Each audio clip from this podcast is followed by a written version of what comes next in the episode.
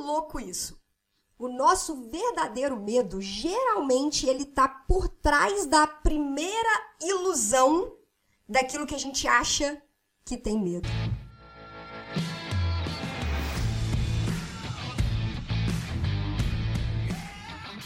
Seja muito bem-vindo, seja muito bem-vinda a mais um episódio do podcast Papo Cabeça. Aqui a gente bate altos papos profundos, sempre fazendo reflexões sobre a vida. Eu sou a Renata Simões e nós estamos na segunda temporada deste podcast, 57 episódio. Nessa segunda temporada, fazendo reflexões acerca de filmes, minisséries, documentários, peças de conteúdo que nos auxiliam na nossa jornada de autoconhecimento, expansão da consciência. E essa semana a gente está trocando uma ideia sobre esse filme.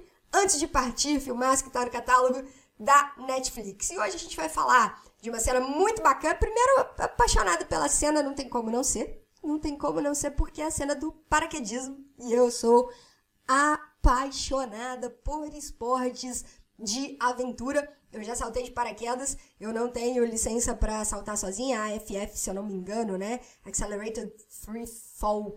Eu acho que é. E é engraçado, eu não sei se vocês têm esses negócios, eu tenho muito esse negócio assim.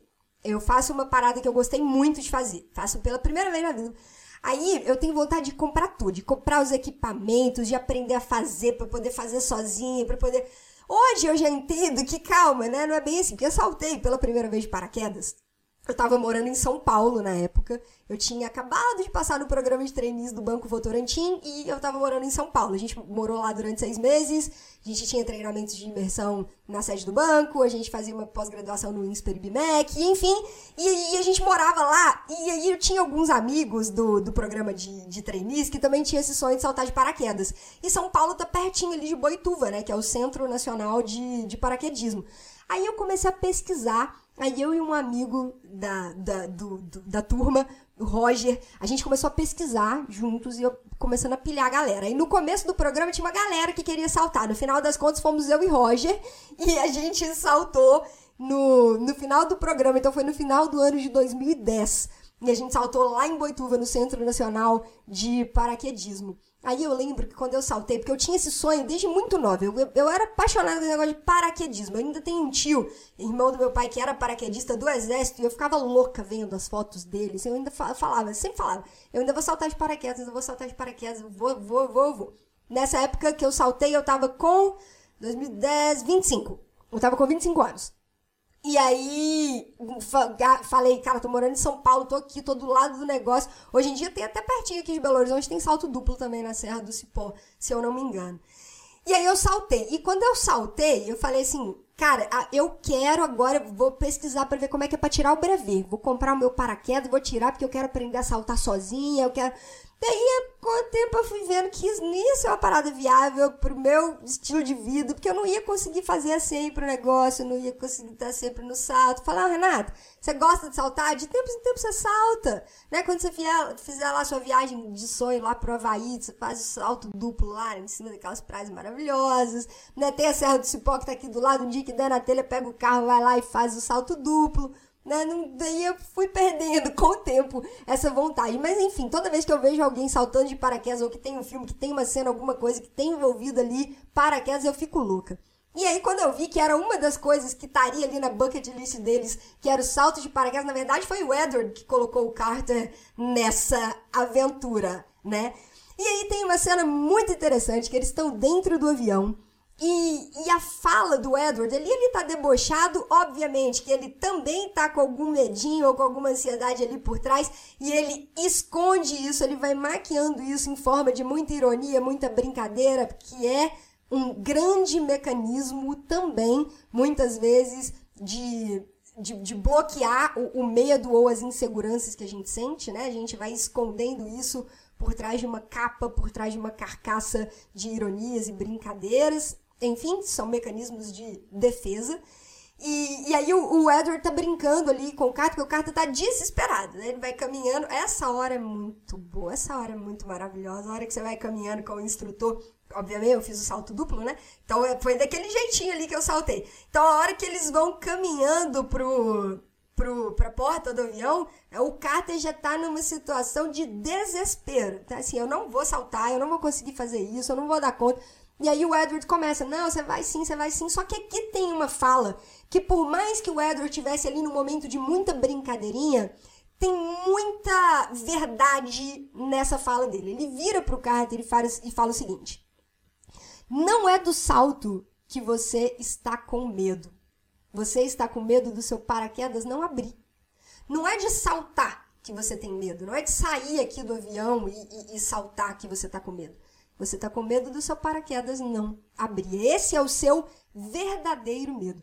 E aí, isso me fez refletir sobre um negócio que quem está nessa jornada de autoconhecimento busca muito é entender os próprios medos, né? Que são os grandes limitadores da nossa vida, né? O medo, a gente geralmente tem um monte, assim, um conjunto de medos de, em diferentes graus, em diferentes proporções. Em alguns casos, podem até virar doenças, né? Doenças de, de, de cunho psicológico, emocional né, pessoas que têm, por exemplo, síndrome do pânico, que têm medo da multidão, né, a claustrofobia, o medo né, exacerbado de ficar dentro de lugares fechados e tal, que são coisas que precisam, obviamente, serem trabalhadas, serem estudadas e cuidadas com os profissionais adequados, específicos para cada situação. Mas entender os próprios medos e as próprias limitações é algo que faz parte das pessoas que estão nessa jornada de, de se entenderem e se conhecerem melhor. Né? E geralmente os nossos medos, ele, aquele que a gente bate o olho e fala assim, eu tô com medo disso, não é disso que você tem medo. Não é disso que, tem, que você tem medo. E esse vai ser assim, ó, nosso, é o carro-chefe da reflexão que a gente vai fazer hoje ao longo desse podcast. Aquele momento inicial que você fala assim, eu tô com medo disso, essa é a primeira ilusão que o nosso ego coloca na nossa frente. Não é disso que a gente tem medo. Disso que a gente acha que está com medo. Né? E tem um autor que é maravilhoso, que trata dessa questão do medo de uma forma que eu, eu gosto bastante, porque primeiro eu gosto bastante da linguagem dele, e tudo que ele faz e que ele traz pra gente dentro de, de, desse caminho de espiritualidade e autoconhecimento, que é o Eckhart Tolle, né? Inclusive, foi uma das coisas que me chamou muita atenção na, na Mogli, no Félix, do documentário Expedition Happiness, né, que, que é um autor, né, que eles também estão na jornada junto, junto com ele, né, eles estudam ali a mensagem que, que o Eckhart Tolle está trazendo pra gente também. Foi mais uma das coisas que eu me conectei bastante com eles. E o Eckhart Tolle, no livro O Poder do Agora, ele fala um, um pouco sobre medo também. E aí tem um capítulo muito interessante que eu falei, cara, isso daqui vai conectar muito com as coisas que a gente vai conversar nesse episódio do, do, do podcast. Né, que é o seguinte, no capítulo 2, capítulo 2 do livro Poder do Agora, tem uma, um trecho, o, o capítulo 2 se chama Consciência, o caminho para escapar do sofrimento. Consciência, o caminho para escapar do sofrimento. Dentro desse capítulo 2 tem um tópico chamado A Origem do Medo. E eu vou ler um trechinho aqui para a gente poder refletir algumas coisas dentro dessa mensagem que o Eckhart Tolle nos traz, que é o seguinte: a doença psicológica do medo não está presa a qualquer perigo imediato, seja ele concreto ou verdadeiro. Essa doença psicológica do medo se manifesta de diferentes formas então, ela pode se manifestar como agitação, como preocupação, como ansiedade, como nervosismo, tensão, pavor, fobias diversas, dentre um monte de outras possibilidades. Esse tipo de medo psicológico é sempre de alguma coisa que pode acontecer no futuro. Você já parou para pensar nisso? Os nossos medos psicológicos, eles estão envolvidos com alguma situação ou possibilidade futura. Então, continuando, esse medo, esse tipo de medo psicológico é sempre de alguma coisa que pode acontecer no futuro, não de alguma coisa que esteja acontecendo no momento presente. Você está aqui agora. Então, eu estou aqui agora gravando este podcast. Você está aí agora, nesse exato momento, ou escutando ou assistindo esse podcast. E isso é tudo o que existe. O momento presente, né? o agora. Quando o medo ele começa a, a, a se moldar na nossa frente, é a, a seguinte situação que se desdobra. Você está aqui agora, mas a sua mente está no futuro.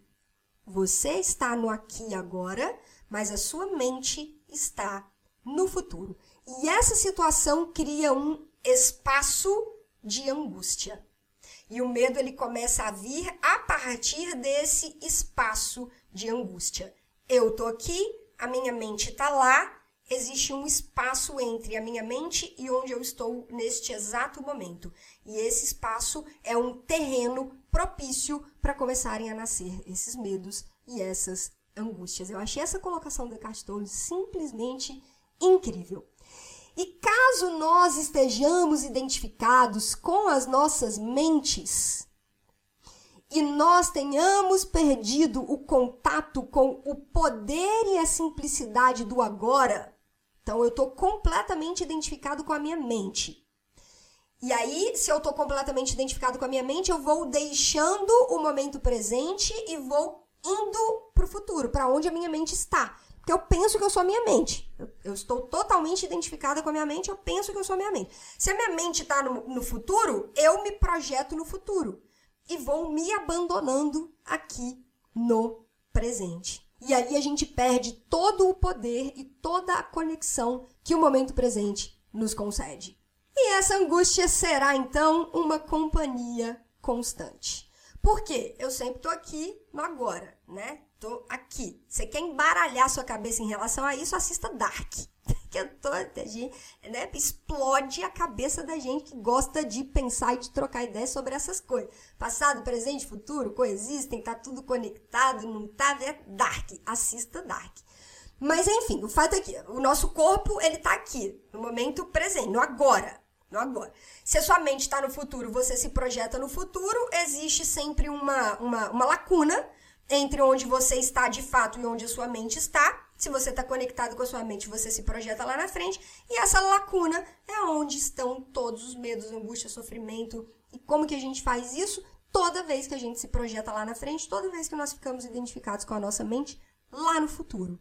Voltando para o Eckhart Tolle, voltando para o livro, podemos sempre lidar com uma situação no momento em que ela se apresenta. Então, alguma coisa aconteceu agora, eu consigo lidar com a situação.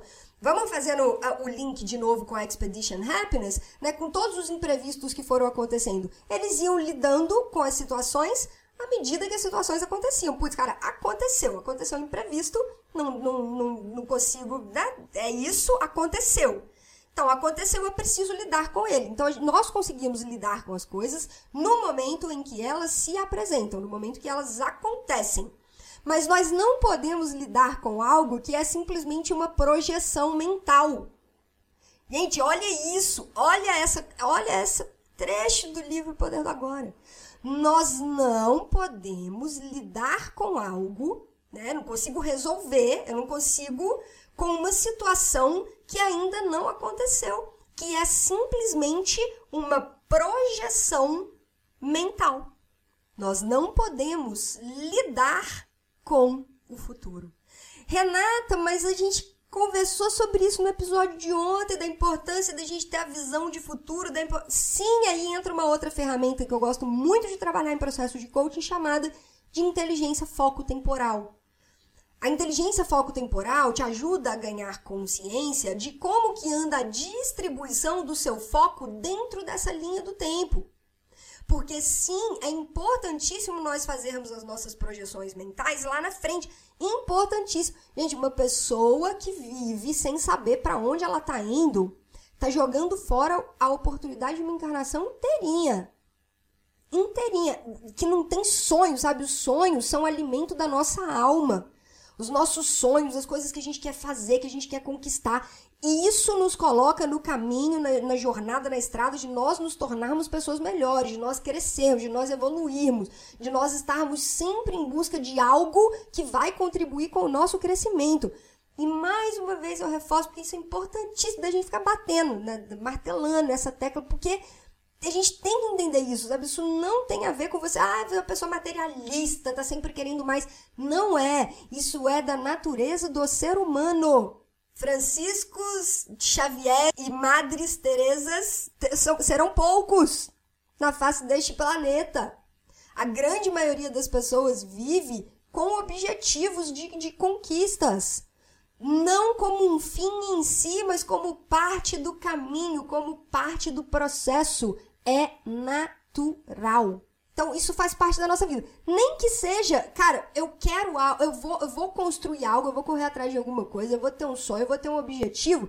A hora que eu conquistar, eu dou, eu distribuo. Beleza, não tem problema, pessoa desapegada, pessoa que quer, né? Tá tudo certo. Mas você tem que estar tá no caminho de busca. Você tem que estar tá no caminho de construção. Chegou lá, construiu, se transformou, se melhorou, galgou. Beleza, distribui. Tá tudo certo. Né? E isso, inclusive, faz parte da jornada, da trajetória das pessoas que conquistam, que realizam grandes feitos. Né? Como, por exemplo, um Bill Gates da vida. A gente ainda vai conversar aqui sobre o código Bill Gates, né? que é um documentário que está no catálogo da Netflix, que tem muita coisa massa ali. Tem muita coisa bacana. Né? Então, o cara que chega num determinado patamar, ele fala: beleza, minha trajetória está construída. Sabe o que eu quero fazer agora? Agora eu quero contribuir com tudo que eu puder com a humanidade com as pessoas, com a vida das pessoas, com outras jornadas. E no fundo, no fundo, é sobre isso. É isso que a gente precisa entender. Né? Só que eu não posso viver totalmente projetado lá na frente, eu não posso viver totalmente projetado lá no futuro. A minha inteligência, foco temporal, né, a distribuição do meu foco ao longo da linha do tempo, ela tem, tem uma equalização certinha que a gente precisa ajustar. Né? Eu tenho que levar minha mente um pouquinho lá para frente para entender para onde que eu tô indo, nunca perder essa perspectiva, que é o meu grande norte.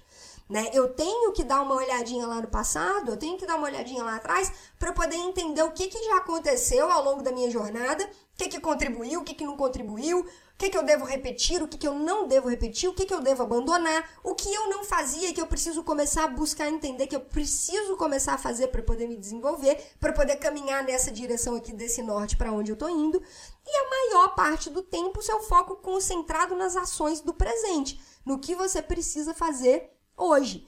Quando a gente aprende a fazer essa equalização, quando a gente aprende a colocar o nosso foco todos os dias da nossa vida, distribuídos dessa maneira, a gente vai aprendendo a se conectar com o momento presente, com as ações que a gente precisa fazer hoje. E quanto mais nós vivemos no momento presente e desidentificados da nossa mente, né? Então eu tô aqui no momento presente, um pedacinho da minha mente está lá na frente, um pedacinho da minha mente está lá no meu passado, né? Eu tô aqui agora, no agora, conectado com as coisas que eu preciso fazer hoje. Quanto mais a gente aprende a fazer isso, mas a gente reduz essa lacuna, essa lacuna aonde mora o medo, a insegurança, o sofrimento, né, que é o distanciamento entre você no momento presente e a sua mente projetada lá na frente. Né? Então eu achei isso interessantíssimo. E, e aí o convite para a sua reflexão de hoje, para você fazer hoje aí ao longo da sua terça-feira, e não só hoje ao longo da sua terça-feira, ao longo da sua vida, né? É como que você se enxerga hoje dentro desse processo de colocar o seu foco. Você vive totalmente lá na frente? Você é uma pessoa cheia de medo, cheia de insegurança, cheia de provavelmente você está projetando, você está completamente projetado lá na frente, projetado ou projetada lá na frente, talvez muito identificado com a sua mente que vive lá no futuro, e aí você colhe esse quadro de muito medo, muita ansiedade, muita insegurança. Né? Se você é uma pessoa muito melancólica, muito, uma tristeza muito profunda, né? muitas vezes até talvez identificar, é, diagnosticado com quadros de, de depressão, talvez você esteja muito identificado, a sua mente esteja muito identificada com as coisas que já passaram, que estão lá atrás, que sim fazem parte da sua história, mas você precisa vir aqui para o momento presente. Você precisa vir para o momento presente desenvolver essa linha de inteligência foco temporal acerca da sua própria vida, começar a entender para onde você está caminhando e se concentrar no agora. Todas essas reflexões com essa fala do Edward que é: você não está com medo de saltar de paraquedas, você não está com medo do salto, você não está com medo de sair do avião, você está com medo que seu paraquedas não abra. Né? Você e aí você vai leva isso para qualquer coisa da sua vida. O que você acha que você tem medo, escava um pouquinho, vai para uma reflexão mais profunda um pouco, que você vai começar a entender da onde que isso vem. E presta atenção, se você não está muito identificado com cenários futuros e você está dando essa brecha, esse espaço pro medo, pra ansiedade, para as preocupações brotarem na sua vida. Quanto mais essa lacuna crescer, mais terreno, mais terreno você entrega para essas coisas brotarem. Quanto mais você diminuir essa, essa lacuna, menos terreno você tem para essas coisas brotarem. Certo? Reflete sobre isso, fica com isso aí reverberando na sua mente. Uma ótima terça-feira para vocês. Ah, a dica de inglês de hoje vai ser medo de. A gente está falando tanto de medo. Como que a gente fala em inglês ter medo de alguma coisa? ter medo disso, ter medo daquilo. E como que a preposição, porque tem uma preposição dentro dessa expressão, né? De ter medo de. Tem uma preposição aí. Às vezes ela vai aparecer no final da frase um ponto final, às vezes ela vai aparecer no meio da frase. Vamos entender isso lá no canal do Telegram. Galera da expansão, o link tá aqui embaixo na descrição desse vídeo. Ou na, na minha bio lá do, do Insta, você consegue ter acesso também ao, ao link do canal do Telegram. Fechado, galera? Então é isso. Ótima terça-feira para todo mundo. A gente se encontra pelas redes sociais. Arroba Renato Simões Yellow Black. Yellow de amarelo, Black de preto, tudo junto. Perfil do Instagram e do TikTok. Espero no canal do Telegram e no episódio de amanhã pra gente continuar falando sobre o filme The Bucket List antes de partir. Um grande abraço e até lá. Tchau!